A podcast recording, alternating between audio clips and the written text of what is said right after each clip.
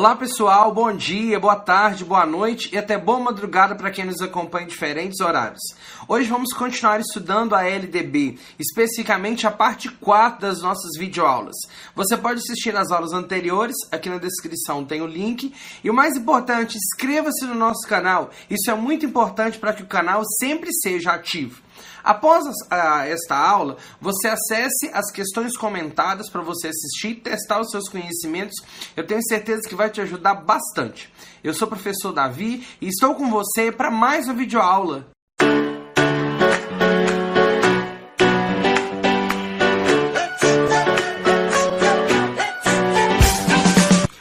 Vamos continuar estudando a Lei de Diretrizes e Bases da Educação, a LDB, nesse nosso propósito de fazer um estudo minucioso e detalhado dos artigos, da lei e de contextualizações possíveis a partir da leitura e análise dos artigos, beleza? Vamos continuar 8 no artigo 8 do título 4, que trata da Organização da Educação Nacional, beleza? Porém, Antes de continuarmos, eu quero retornar com vocês lá no artigo 4 porque no final de setembro de 2018, há pouco tempo, houve um acréscimo de um artigo na LDB. Então é necessário que nós façamos essa, esse, essa leitura e o conheçamos para que não fiquemos é, perdidos ou desatualizados. Esse novo artigo foi incluído pela Lei 13.716 de 2018 e diz o seguinte ele está dentro do artigo 4 mas é só um acréscimo, um artigo um quarto A, entenderam? Porque está na mesma dinâmica, no mesmo assunto.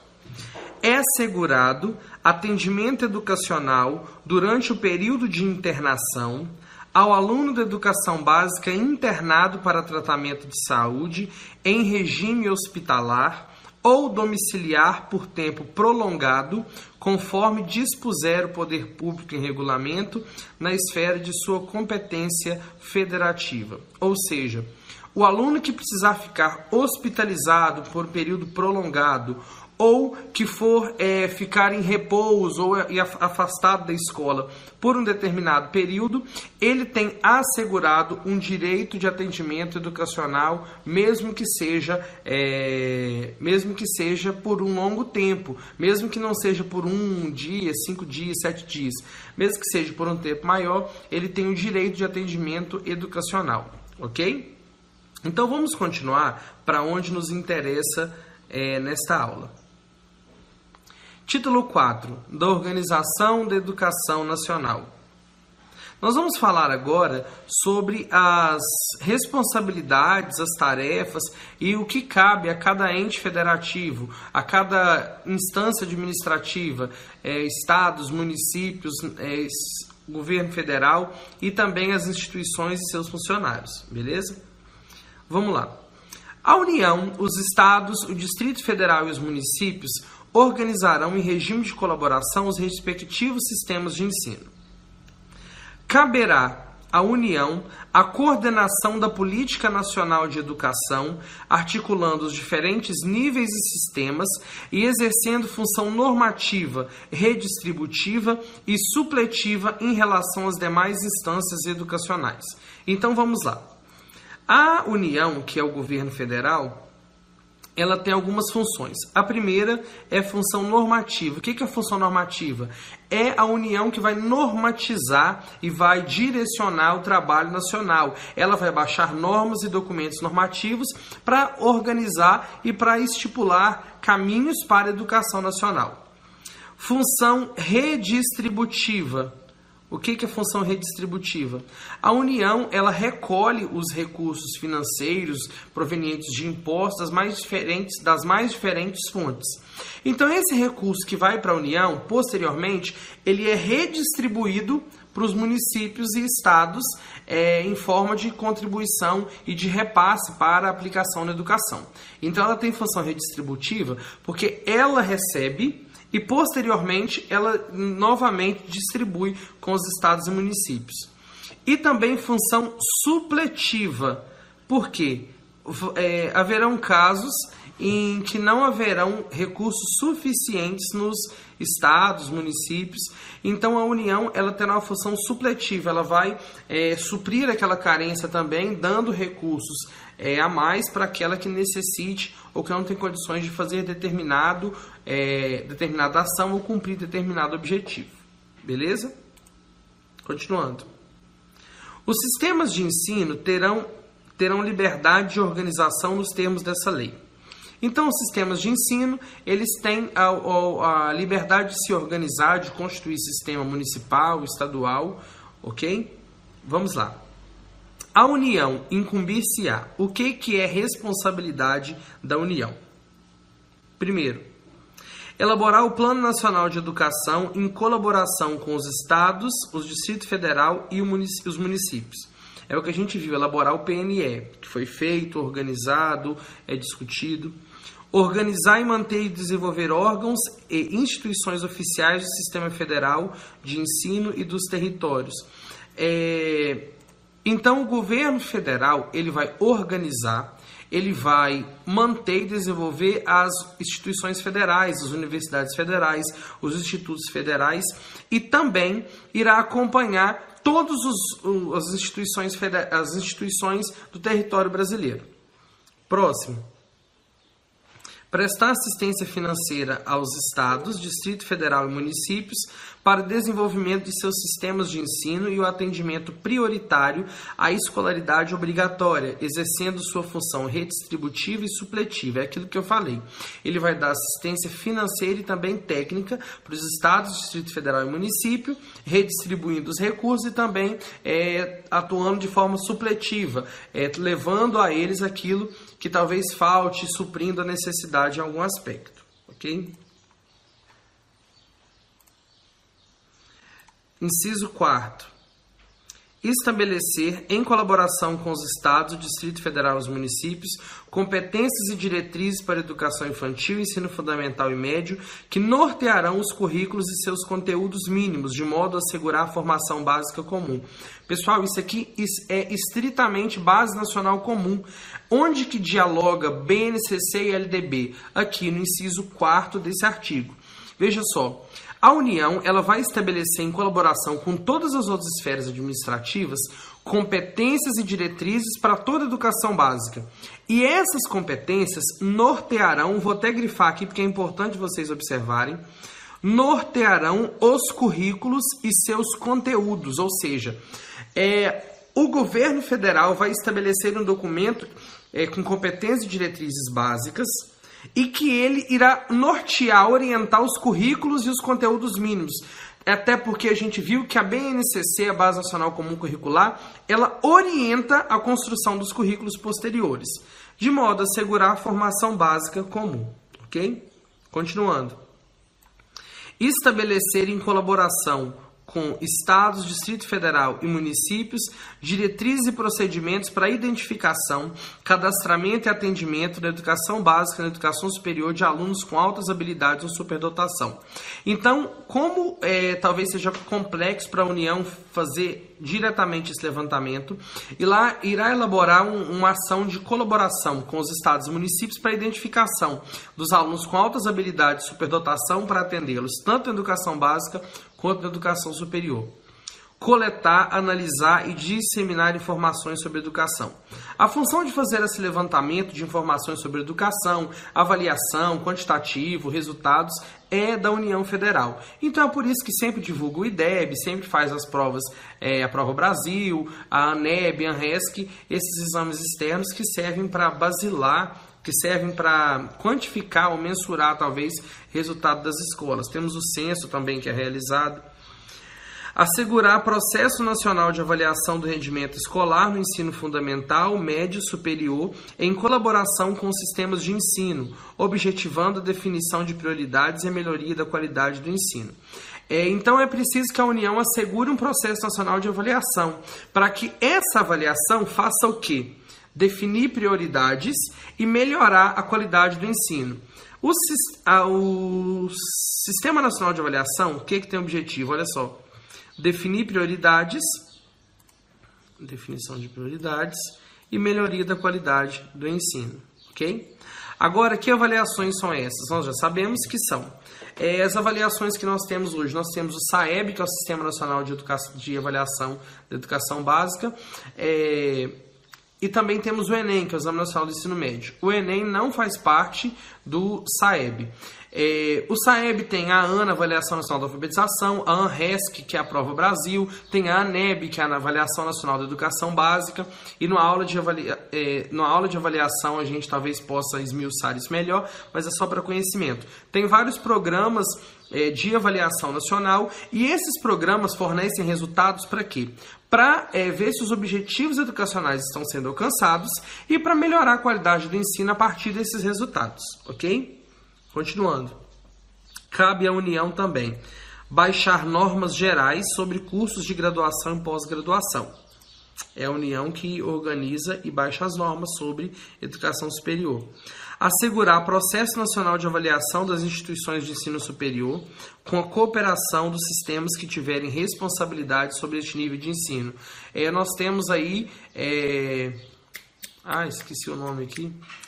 ENAD, o ENAD, que faz essa avaliação do ensino superior, e caso essas instituições superiores estejam na responsabilidade de algum sistema municipal ou estadual, trabalhar em cooperação com esses para que essa avaliação seja feita.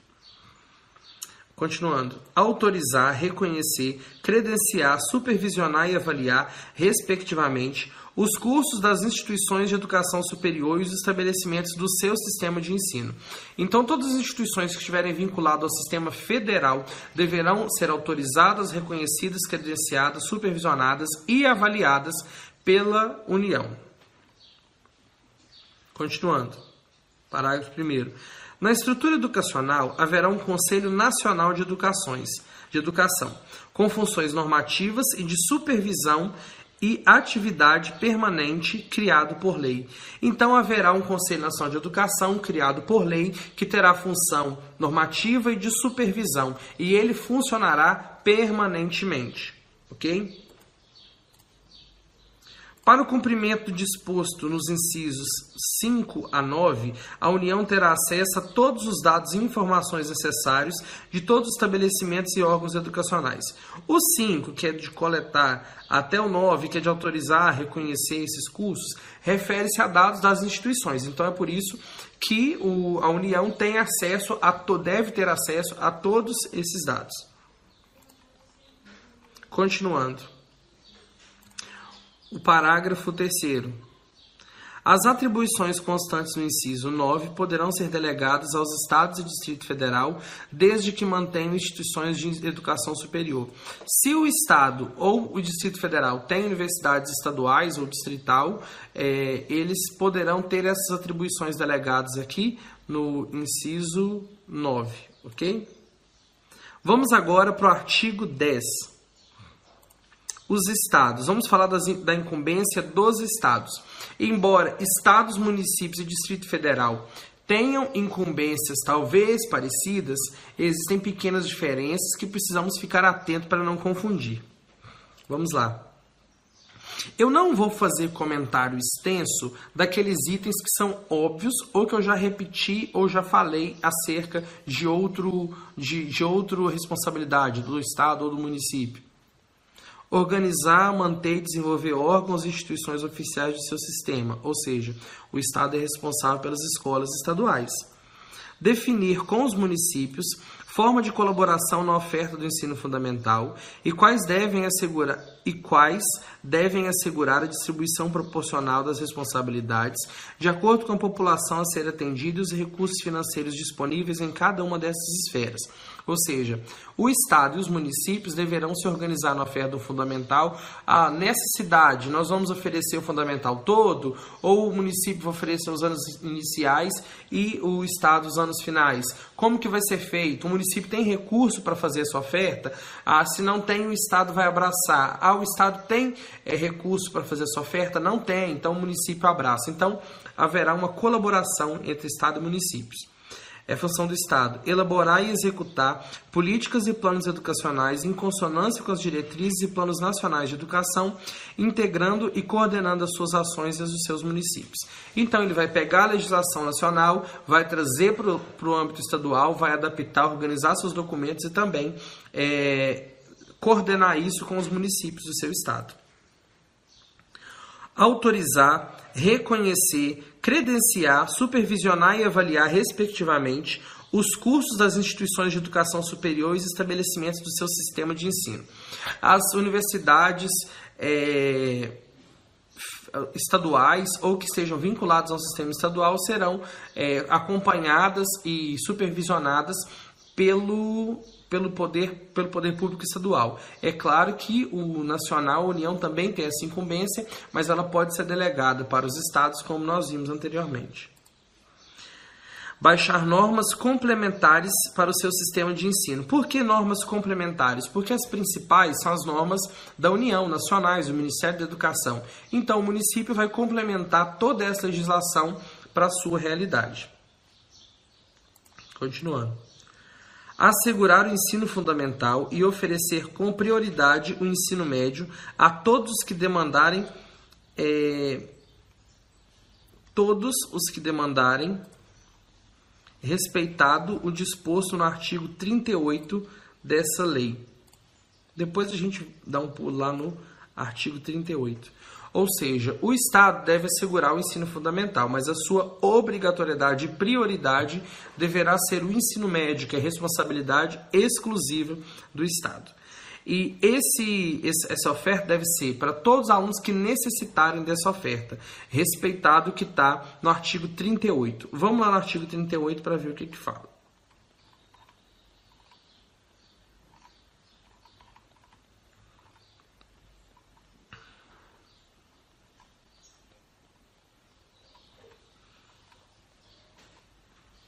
Beleza, vamos ler. O sistema de ensino manterão cursos e exames supletivos que compreenderão a base nacional comum do currículo, habilitando ao prosseguimento de estudos em caráter regular. Os exames é, a que se refere esse artigo realização para fundamental maiores de 15 para ensino médio maiores de 18. Os conhecimentos e habilidades adquiridos pelos educandos por meios informais serão aferidos e reconhecidos mediante exames. Ou seja, nós estamos falando da oferta de ensino médio obrigatoriamente com é, pelos estados. Porém, é necessário a gente observar que se, o, se há brecha para essa oferta via é, via exame supletivo, então essa obrigatoriedade do Estado e essa responsabilidade prevista aqui, peraí, no inciso 6, ela pode ser contemplada através de exames supletivos, ok? Assegurar o ensino fundamental e oferecer com prioridade o ensino médio a todos os que demandarem, respeitando o disposto no artigo 38. Então, é possível que essa oferta também se dê através de exames supletivos para aqueles que demandarem, para aquela clientela talvez que não está na idade regular, mas que não foram atendidos na idade correta e que hoje não tem condição de permanecer na escola presencial diária. Continuando. Assumir o transporte escolar dos alunos da rede estadual. Então, a responsabilidade da rede estadual é do Estado. Parágrafo único. Ao Distrito Federal aplicar-se-ão as competências referentes aos estados e aos municípios. Como o Distrito Federal é quase um estado, mas também só tem ele, ele acaba sendo o único município do seu estado, então ele recebe as incumbências dos municípios e também dos estados. Agora vamos falar das responsabilidades e incumbências dos municípios. Os municípios incumbir-se-ão organizar, manter e desenvolver os órgãos e instituições oficiais dos seus sistemas de ensino, integrando-os às políticas e planos educacionais da União e dos Estados. Então, os municípios irão organizar, é, irão desenvolver suas instituições oficiais e vai os integrar às políticas e planos da União e do Estado. Vamos novamente lá no artigo 10, que trata dos estados, do que trata do Estado. Organizar, manter e desenvolver os órgãos e instituições oficiais dos seus sistemas de ensino. Então aqui o Estado ele é um pouco mais autônomo do que o município. Ele tem uma responsabilidade sobre o município também. Tanto que, quando nós vamos lá no artigo 11 e falamos dessa organização, os municípios deverão estar integrados à política dos estados, ok? Continuar exercer função, ação redistributiva em relação às suas escolas. O que é redistributivo? Receber e distribuir novamente. Então, os municípios vão receber recursos federais e vão distribuir com as escolas, com as instituições escolares do seu respectivo sistema ou rede, ou da sua responsabilidade. Baixar normas complementares para seu sistema de ensino ou seja, tem a lei nacional, depois a estadual e, por último, nós temos as leis municipais que o município vai organizar e baixar, complementando aquelas que já existem para nação e estado. Autorizar, credenciar e supervisionar os estabelecimentos do seu sistema de ensino. Agora, observe: autorizar, credenciar somente se o município estiver organizado em forma de sistema. Se o município não for organizado em forma de sistema, o município não tem essa, esse poder de autorizar e credenciar estabelecimento de ensino, beleza? Essa incumbência é transferida para o sistema estadual, caso o município seja apenas rede de ensino. Inciso 5. Oferecer a educação infantil em creches e pré-escola e com prioridade no ensino fundamental, permitida a atuação em outros níveis de ensino somente quando estiverem atendidas plenamente as necessidades de sua área de competência e com recursos acima dos percentuais mínimos vinculados pela Constituição Federal à manutenção e desenvolvimento do ensino. Então, a prioridade do município é fundamental. Deve oferecer educação infantil? Sim. Exclusivamente só o município oferece educação infantil. Mas se de tudo o município não tiver condição nenhuma de oferecer, a prioridade é o ensino fundamental. É... Agora, o município pode oferecer ensino médio ou até ensino superior? Pode, mas ele precisa comprovar que ele possui recursos para essa oferta e que educação infantil e ensino fundamental estão plenamente atendidos, ok? Inciso 6 assumir o transporte escolar dos alunos da rede municipal, assim como o Estado assume da rede estadual, os municípios da rede municipal. Os municípios poderão optar ainda por se integrar ao sistema estadual de ensino ou compor com ele um sistema único de educação básica, aquilo que eu falei é, anteriormente. Vamos falar agora sobre as incumbências do estabelecimento de ensino, dos estabelecimentos de ensino.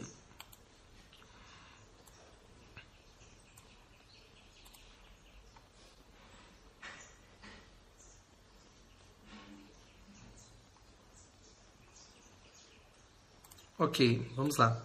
Os estabelecimentos. Não, passei aqui. Os estabelecimentos de ensino, respeitadas as normas comuns e as do seu sistema de ensino, terão a incumbência de.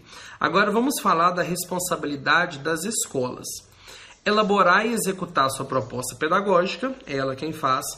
Administrar seu pessoal e seus recursos materiais e financeiros assegurar o cumprimento dos dias letivos e horas-aula estabelecidas, velar pelo cumprimento do plano de trabalho de cada docente, prover meios para recuperação, articular-se com as famílias e comunidade, criando processos de integração da sociedade com a escola, informar pai e mãe, conviventes ou não com seus filhos, e, se for o caso, responsáveis legais, sobre a frequência e rendimento dos alunos, bem como a execução da proposta pedagógica da escola.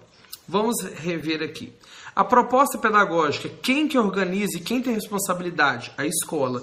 Lembrando que a maioria dessas incumbências, ela se direciona através da pessoa do gestor escolar, que é quem responde legalmente pela instituição administração do pessoal e do recurso material e financeiro. Quem administra os recursos financeiros é a escola, não é professor, não é, é alunos, não é família, não. Quem administra o recurso financeiro é a escola assegurar o cumprimento dos dias letivos e horas-aulas estabelecidas.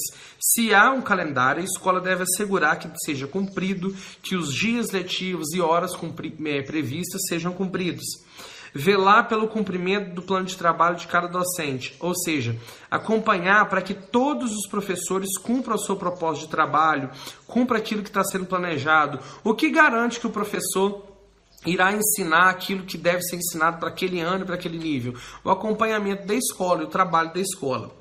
Continuando, prover meios para recuperação. O professor é quem organiza e aplica a recuperação. Mas quem vai criar meios, separar dias para isso, separar um período para recuperação é a instituição de ensino. Próximo, vamos falar de frequência agora. Articular-se com as famílias e comunidade, criando processos de integração da sociedade com a escola. Quem promove esses meios é a, é a escola, para a integração da família com a escola. O professor, por exemplo, colabora, mas quem organiza é a escola. Agora, informar pai e mãe conviventes ou não com seus filhos, ou seja, se o aluno tiver faltoso e tiver com baixo rendimento, os pais têm que ser comunicados, mesmo que esses alunos não morem com seus pais. Então, se eles convivem com os pais ou não, tem que ser informados e, se for o caso, também comunicar os responsáveis legais. Aqui não falo, aqui não fala, ou se for o caso, e se for o caso, comunicar responsáveis legais. Então, os pais, independente se convivem ou não com os alunos, devem ser informados de frequência e rendimento. Bem como a execução da proposta. Outra coisa, a escola precisa comunicar às famílias da execução da proposta pedagógica. O que a proposta da escola propõe, o que a proposta quer, o que ela deseja, onde ela almeja chegar, que linhas pelas quais a escola trabalha. Artigo 12, inciso 8. Esta modificação aqui, essa atualização, ela é do ano de 2000. A. Artigo 12, inciso 8 notificar o Conselho Tutelar do município a relação dos alunos que apresentem quantidade de faltas acima de 30% do percentual permitido em lei. Essa atualização, essa redação, ela foi dada em 2019. Antes eram 50% do permitido em lei. Agora 30%. Professor Davi, como que funciona isso? Quando ela tiver 30% das faltas, ela vai é, ser comunicado, o conselho vai ser comunicado, mas não é 25%? Não, deixa eu explicar. 30% daquele que é permitido em lei. Vamos então agora é, é, descobrir o que é permitido em lei e aquilo que não é permitido, ok? Vamos lá. Permitido em lei. O que é permitido em lei? 25% ok? Então, suponhamos que tenhamos 200 dias letivos. Temos, não, temos 200 dias letivos. Quanto é 25% de 200 dias letivos? 50 dias letivos. 50 dias letivos. Agora, todas as vezes, esse é o permitido em lei, ok? 50 dias de aula que o aluno pode faltar no máximo é, quando o aluno atingir, desculpa, quando ele tiver acima de 30%, o conselho tutelar vai ser notificado. 30% de quê? Dos 50 dias letivos. Então, como fazemos, fazemos esse cálculo? 50 dias letivos. Quanto que é 10% de 50? É a décima parte, logo, 5 dias. Então, quando é, o que é 30% de 50? 30% do permitido em lei é 15 dias letivos. Ou seja, todas as vezes que o aluno, é, todas as vezes não, sempre, durante o ano letivo, que o aluno é, alcançar 15 dias letivos, se, se, se, trabalha no sistema de, de horas, de várias aulas, por exemplo, quinto ao nono ano, ensino médio, vai pela quantidade de dias. Cada dia aí cinco, cinco, se a sua escola tem quatro aulas por dia, então aqui seria 60 ou, no caso das escolas com 5, 75 aulas. Ok?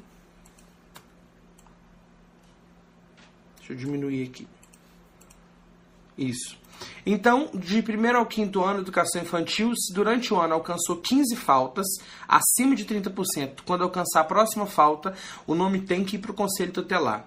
É, se a escola tem é, quatro, hora, quatro aulas por dia, sexto ao, sexto ao nono ou ensino médio, quando alcançar 60 faltas, no total já tem que comunicar o conselho. E é, escolas com cinco aulas por dia, quando der o total de 75 faltas, é comunicar o conselho. Então, é, tem que ter muito cuidado, porque quando tiver 30% desse total. Então, uma questão nesse artigo, nesse inciso, pode ficar muito confusa. Notificar o conselho tutelar a relação de alunos que apresentem quantidade de faltas acima de 30% do percentual permitido. Então, assim, a lei mudou, era 50%, agora é, é 30%, então pode haver confusão. Muita gente ainda pode confundir com o permitido em lei, que é 25%. Então, muito cuidado. Notificar o conselho quando ela estiver acima de 30% é, do total que é permitido, ou seja, daquilo que ela pode ter, 30% já comunica o conselho. Então, se tiver 15 dias letivos de falta, próxima falta já encaminha para o conselho. Beleza, pessoal?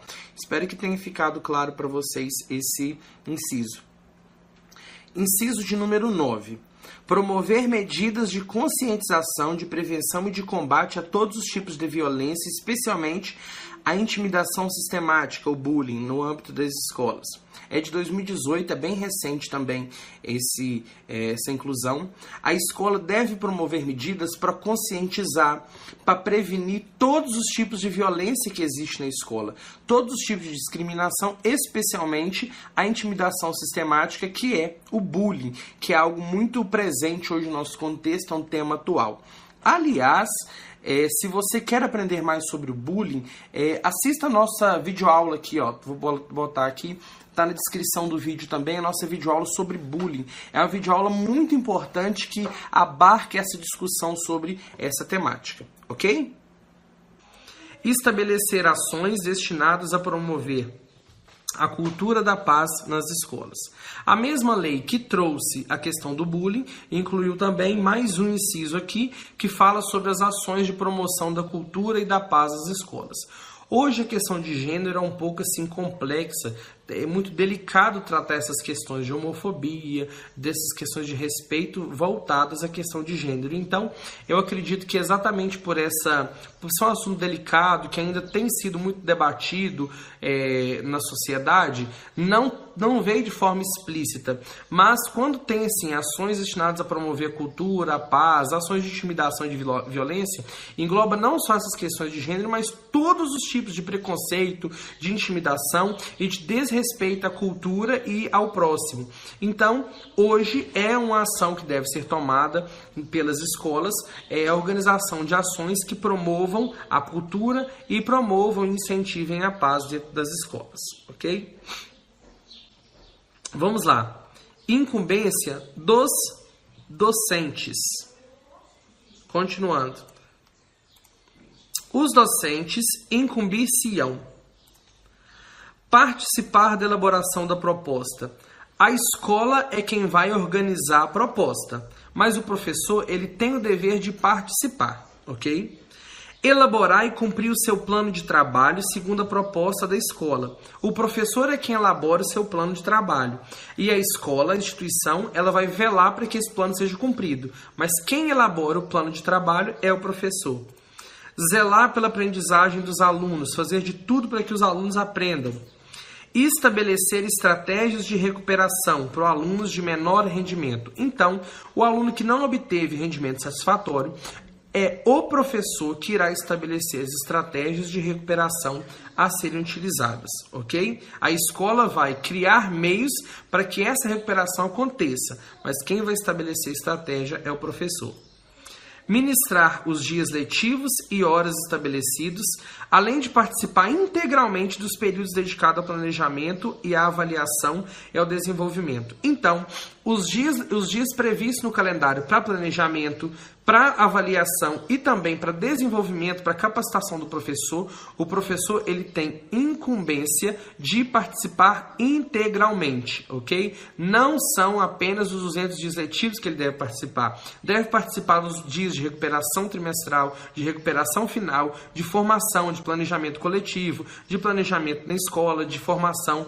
Então o professor tem a incumbência de participar com tudo isso colaborar com as atividades de articulação da escola com as famílias e comunidade. Então, a escola irá organizar e é, desenvolver estratégias de integrar a família e a, e a escola. Porém, o professor deve colaborar com essas atividades não é uma, uma atividade assim, estritamente da instituição. O professor deve participar, tá beleza? A partir do artigo 14, nós vamos falar sobre uma, um, não vamos falar especificamente das incumbências, mas outros aspectos do funcionamento da educação nacional. Por enquanto, a gente termina aqui. Corre lá no simulado após essa aula, veja quantas questões você vai acertar. Espero que você mande muito bem. São é, questões simples, talvez óbvias, mas que são necessárias de leitura e compreensão para que possamos fazer uma boa prova. Porque nesses artigos aqui geralmente costuma cair uma questão, porque trata da incumbência principalmente do professor, daquele que faz a prova do concurso. Então fique ligado, especialmente nessas incumbências dos docentes, ok? Um grande abraço, até a próxima aula, pessoal!